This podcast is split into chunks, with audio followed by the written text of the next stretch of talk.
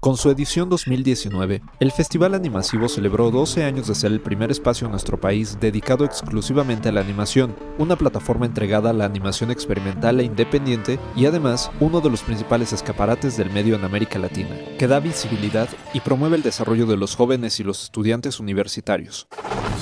Institute. Masterpiece Your Life. Desde su fundación en el año 2008, Animasivo se ha ido consolidando como un espacio dedicado a la exhibición y difusión de la animación independiente y de autor, y en los últimos años como una plataforma que fomenta además la formación, la producción y la investigación en el medio, así como la creación de redes y la colaboración entre jóvenes animadores de México y de todo el mundo. A lo largo de los años, Animasivo ha llegado no solo a otros estados del país, sino también a festivales del extranjero, entre los que se encuentran los de Marsella y París, el de Bergen en Noruega, el Ars Electrónica en Austria, la Universidad Javeriana de Colombia, el Festival Anima en Argentina, Animator en Polonia, Animadrid en España, el Festival Anima Mundi de Brasil, los de Roma y Lecce en Italia o el Anima Fest Zagreb en Croacia.